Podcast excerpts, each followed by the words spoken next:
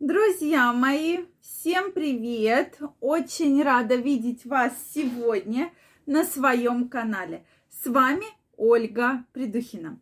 Сегодняшнее видео я хочу посвятить хозяйственному мылу. Мыло действительно чудесное. И многие из вас сейчас могут сказать, что да, это мыло практически используется везде. Им можно и посуду мыть, можно и детей мыть, можно и пятна отстирывать, можно и влагалище помыть, и от прыщей избавиться. Действительно ли это так, друзья мои? Давайте сегодня разберемся. Если вы еще не подписаны на мой канал, я приглашаю вас подписываться. Обязательно пишите ваше мнение, задавайте вопросы, и в следующих видео мы обязательно их обсудим. Так вот, мыло хозяйственное, народное – медицина, так называемая. Мыло появилось аж в 16 веке. Состояло оно из оливкового масла и соли. Действительно, вот сейчас, на сегодняшний день, мы видим огромный ассортимент хозяйственного мыла, совершенно разного. Есть более черное, да, такое темное, коричневое, есть практически светлое хозяйственное мыло.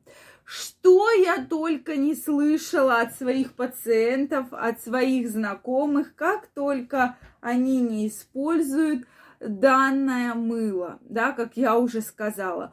Кто-то им лечит прыщи, кто-то им лечит молочницу, кто-то им вообще тампоны какие-то, да, делает там с хозяйственным мылом кто-то пятна трудно отстирываемые, да, замачивает, кто-то стирает. Что только не происходит.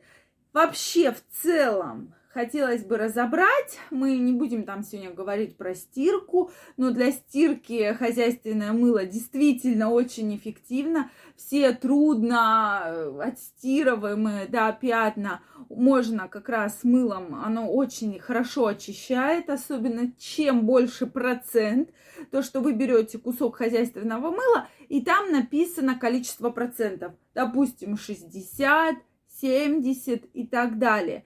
То есть чем больше процент, тем больше жирность, да, данного жир, жирной кислоты да, в данном мыле, э, вида, да, мыла, и, соответственно, тем больше очищения.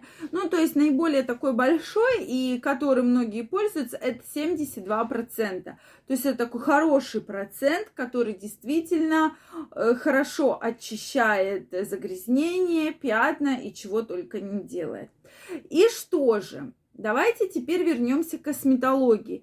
Действительно знаю многих людей, которые моют голову хозяйственным мылом, э, моют лицо, умывают хозяйственным мылом, даже умудряются делать какие-то компрессики, если есть прыщи из хозяйственного мыла.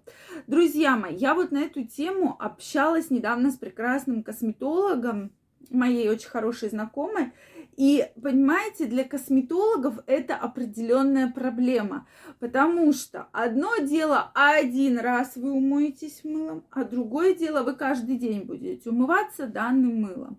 Это мыло, поскольку имеет очень сильный очищающий эффект, сушит кожу.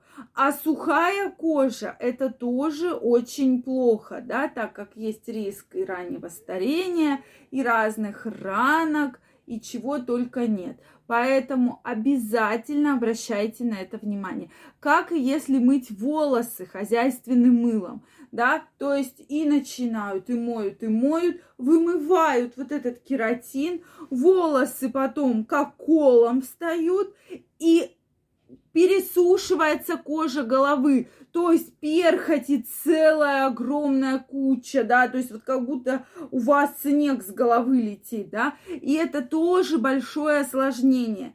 Да, иногда раньше в народной медицине использовалось, ну там сначала моется шампунем, потом делается небольшой мыльный раствор, потом бальзам и так далее, а не просто взять кусок хозяйственного мыла и помыть голову. То есть вот с этим, пожалуйста, будьте аккуратны, так как действительно перхоть и вообще выпадение, вот эта сухость кожи головы, она действительно очень тяжело лечится как и сухость кожи, что потом приходится покупать специальные препараты, ампулы, какие-нибудь делать инъекции, крема использовать после приема данного, да, тем более, если какая-то серьезная угревая сыпь, никогда, я вас, друзья мои, крайне прошу, особенно если у подростков, не надо заниматься самолечением, вы можете испортить ребенку лицо, будут язвы, будут шрамы, обязательно обратитесь за консультацией, хотя бы врач вам распишет тот лечебный комплекс, который нужен, потому что если есть проблемы, на эти проблемы стоит э, вмешиваться, да, и лечить эти проблемы. То есть не стоит затягивать. Я крайне вам рекомендую, не занимайтесь самолечением. Действительно, будут шрамы, у ребенка будет очень серьезный комплекс. Поэтому никак никаким мылом, никакими там мазями, никакими самоприготовленными мазями, ни в коем случае. Также не забывайте про то, что поскольку сильная сухость, может быть зуд. Зуд лица, зуд головы, кожи головы. И это тоже неприятная совершенно история. Может это вообще проявляться как аллергическая реакция.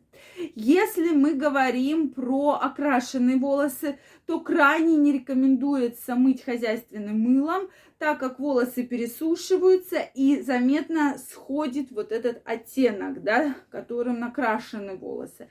Поэтому после такого мытья обычно приходится заново красить голову. Поэтому будьте, пожалуйста, аккуратнее. Если мы говорим вообще про влагалище, также влагалище вы пересушиваете. Хозяйственное мыло и влагалище ни в коем случае. Вы пересушиваете флору. То есть как бы организм становится незащищенный. Вы вымываете не только плохие, э, плохую флору, да, плохие бактерии, микроорганизмы, но также и хорошие. И это все чревато тем, что любые инфекции, рози могут очень быстро образовываться. Поэтому, да, хозяйственное мыло хорошее, пожалуйста, в период пандемии можно вымыть руки, да, но и то не каждый день, а хотя бы там раз-два в три дня, лучше в неделю. Пожалуйста, мойте одежду, фрукты, что угодно, но на себе, на своей внешности я вам крайне не рекомендую экспериментировать. И также не забывайте, что состав мыла меняется. То, что было 20 лет назад, не значит, что сейчас мыло именно такого же качества. Если у вас остались вопросы, обязательно мне их напишите в комментариях. Если вам понравилось это видео, ставьте лайки. Не забывайте подписываться на мой канал. А я вас также жду всех в своем инстаграме, где я очень часто публикую разные статьи, видео, опросы. Поэтому присоединяйтесь и участвуйте. Всем пока-пока и до новых встреч!